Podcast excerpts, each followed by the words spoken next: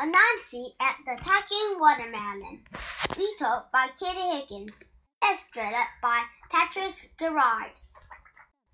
Early one morning, Anansi the spider awoke to the sound of Possum hoeing his watermelon patch. Anansi peered down from the peach tree where he lived to watch Possum's slow progress. Anansi salivated at the thought of a meal of watermelon, his favorite juicy red fruit. When Possum set his hoe aside at midday to take a nap, Anansi snuck down his tree for a snack. While Possum snored, Anansi shimmed down his fine silk web to the ripest watermelon in the garden. He picked up a small sharp stone to chip away the melon's rind. He made a hole that himself that he could just squeeze into. He gorged himself as the juices slid down his eight spider legs. Just when Anansi about had his fill, he heard Possum stir. Possum will punish me if I am discovered, Anansi said to himself.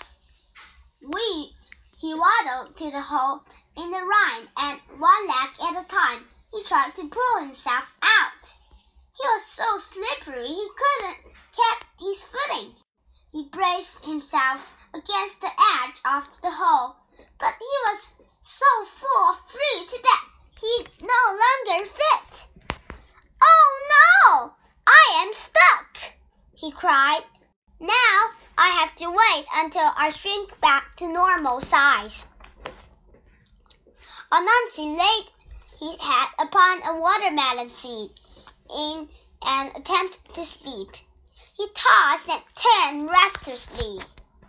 This is so boring.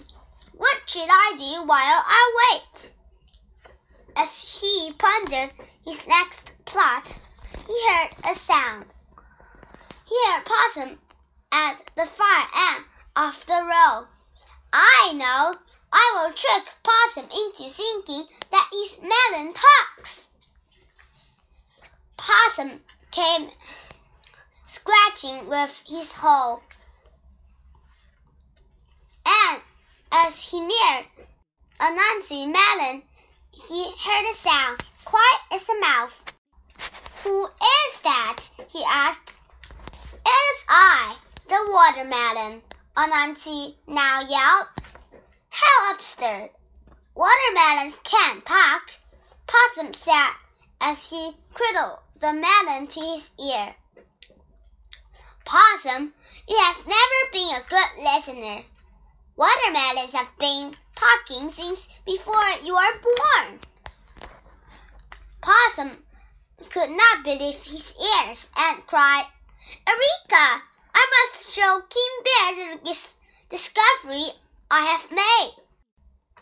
Off he went, carrying the watermelon with Anansi bouncing to the floor inside. He met Raccoon rolling in the dust behind the road. What's the hurry, Possum? Raccoon asked.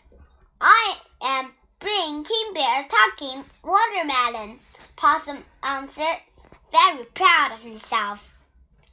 Now I have heard everything, Raccoon laughed. You haven't heard me talk, Anansi replied from inside the melon to Raccoon's smart remark. Huh, what? Who said that? asked Raccoon. I did, said Anansi, really enjoy his trick.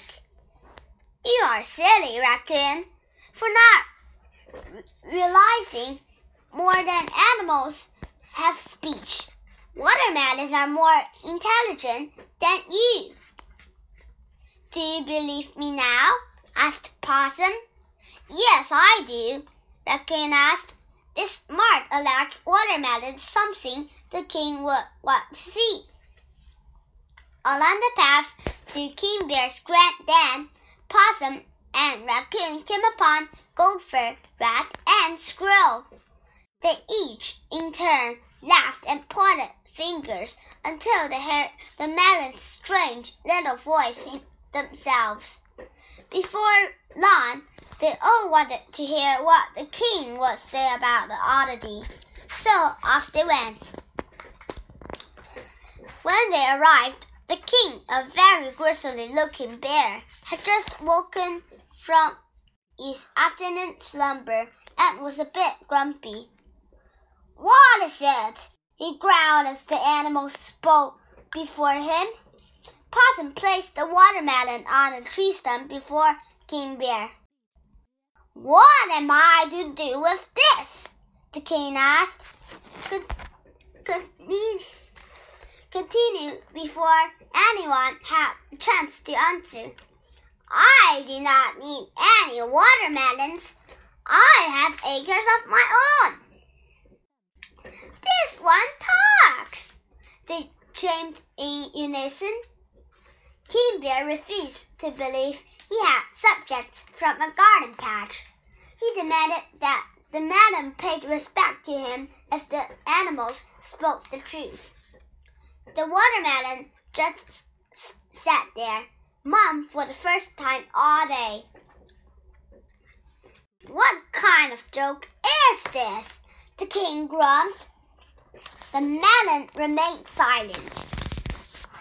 I would be a fool to waste more time waiting to see your treacheries, Tricky, he snarled at the frightened animals. You would be a fool not to wait, piped up Anansi from inside the melon. Only a fool thinks watermelons can't talk. Fool! Fool! King Bear roared. How dare you call the king foul names? And with that, King Bear picked up the melon in his paws and choked it as hard and as far as he could. The melon flew through the air and landed with a crack and a sir, splitting wide open. Anansi was free. He scurried as fast as he could back to the peach tree where his morning started. What a great day! Anansi rejoiced. All of this fun had, has made me hungry again. He began nibbling at a large ripe peach above Possum's patch. Possum returned later that day with a sour look on his face. He picked up his hoe and started digging furiously. Melons, he cried. Next year I will grow something else in this patch. You watermelons are nothing but trouble. Perhaps you should grow more peaches, Anansi said with a mouth full of fuzzy fruit. The king is sure to listen to the peach.